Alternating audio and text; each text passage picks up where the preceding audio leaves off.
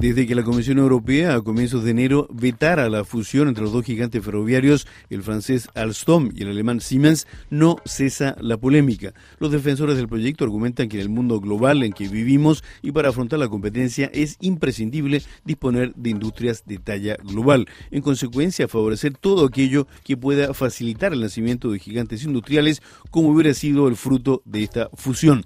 Los detractores justifican la posición de la Comisión subrayando en nombre de los consumidores que no es posible saltarse las reglas arriesgando además una subida de precios. Así se expresaba la comisaria europea Margaret Vestager. El impacto negativo sobre la competencia es claro. Naturalmente, frente a la ausencia de un paquete de soluciones apropiado, hoy la Comisión ha bloqueado la fusión. Estas dos prohibiciones tienen su propia historia, como siempre hemos evaluado cada una de ellas según sus propios méritos, examinando las consecuencias sobre los mercados afectados. Ambos casos también han provocado una discusión sobre las reglas de la competencia y su papel en la creación de campeones europeos. La política de competencia asegura que tengamos una competencia abierta y justa en el mercado único europeo. Mantiene nuestras empresas en estado de alerta. Una empresa no será competitiva en el extranjero si no tiene ninguna competencia en casa. Conviene recordar que más que una oposición frontal de la Comisión, esta se apoyó en dos aspectos muy específicos, el tren de alta velocidad y la señalización. Enrique Feas, economista, coeditor del blog New Deal. Se trataba fundamentalmente de, la fusión de las dos grandes mayores compañías ferroviarias europeas, Alstom, la francesa Alstom y la, y la alemana Siemens, y la Comisión decidió rechazar la fusión, pero no rechazarla en su totalidad, sino simplemente eh, exigir que en dos subsectores del sector ferroviario, que son la alta velocidad y la señalización, se hicieran una serie de ajustes para, evitar que perjudicaran la competencia europea. Y las medidas que tomaron las empresas eh, francesas y alemanas no fueron suficientes a juicio de la Comisión y decidió suspender la fusión en su totalidad. ¿Por qué este veto de la Comisión Europea despertó tantos eh, comentarios y tanto revuelo Fundamentalmente porque Francia y Alemania han insistido siempre, o llevan insistiendo mucho en, los últimos años, en la necesidad de mm, crear grandes campeones europeos en, sectores industriales para competir con China. Eh, y en el sector ferroviario en particular, eh, donde hay tan, tantas economías de escala y, y el tamaño de las operaciones son tan grandes, consideran que era muy importante que se pudiera crear un gran actor ferroviario que pudiera competir en igualdad de condiciones con los chinos. Sin embargo, el problema es que partían de dos premisas ciertas y han sacado una conclusión equivocada. ¿Cuáles serían esas dos premisas ciertas? Las premisas de las que parten son dos. En primer lugar, que es necesario que las empresas europeas compitan en lo que es hoy en día una economía globalizada. Y segundo, que China hoy en día es un, gran competidor y no siempre respeta las reglas del juego en la competencia internacional. A partir de las dos premisas, sin embargo, la conclusión que sacan los franco-alemanes es que la forma de solucionarla es creando gigantes eh, a nivel europeo que puedan competir con los chinos. Sin embargo, eso es equivocado a mi juicio. Justamente, ¿cuáles son los eh, argumentos que no validan esta hipótesis? Habitualmente se pone como ejemplo, equivocadamente o no, el ejemplo, el caso, perdón, de Airbus. Pero el caso de Airbus es un caso muy particular. Eh, cuando entró Airbus, Boeing, que era el competidor en la creación de aeronaves, dominaba el, todo el mercado mundial, incluido el europeo.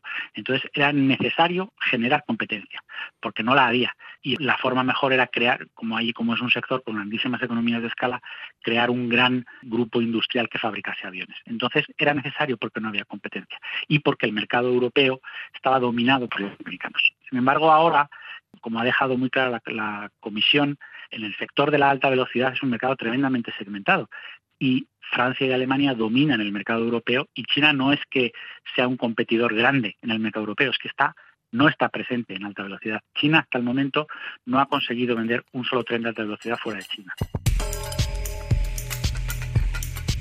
El gobierno francés condenó claramente la decisión de la Comisión, como lo explica Bruno Le Maire, ministro de Economía.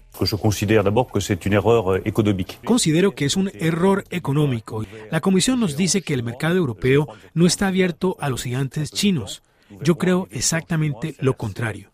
Creo que dentro de poco veremos llegar el gigante chino CRRC en Europa. Pienso también que es un error político porque el papel de la Comisión Europea es defender los intereses económicos e industriales europeos. Y esta decisión de la Comisión servirá los intereses industriales y económicos de China, porque impiden a Alstom y Siemens, los dos campeones ferroviario y de señalización, de fusionar para tener el mismo peso que el gran campeón chino. Cuestiono el análisis técnico que ha hecho la Comisión Europea, pero creo también que hay que mirar hacia el futuro y refundar las reglas de la competencia europea. Junto con mi homólogo alemán, haremos una serie de proposiciones para refundar las reglas de la competencia que nos permitan tener una política industrial más ambiciosa respecto a nuestros competidores estadounidenses o chinos. En el ámbito de la competencia industrial, Enrique Feas cuestiona la focalización exclusiva sobre el tamaño de las empresas. El motivo fundamental es que estamos confundiendo el origen de la competencia.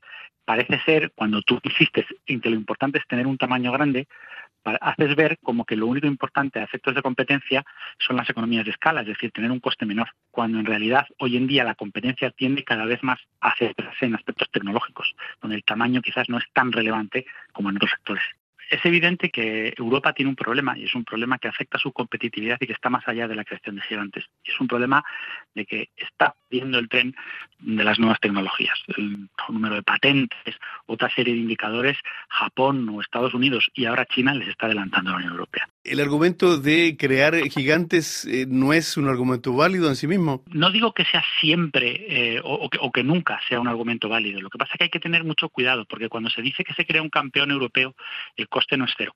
Cuando se dice que se, que crea un campeón europeo, lo que suele sacrificar generalmente es la competencia interna dentro del propio mercado europeo. Entonces, decir que la mejor forma de competir con los chinos es perjudicar la competencia europea es dudoso. Tienes que garantizarme que esa fusión y que, que ese perjuicio en el fondo supone una ventaja, o sea, o que la creación de grandes grupos beneficia de alguna forma a los consumidores o al propio eh, negocio internacional.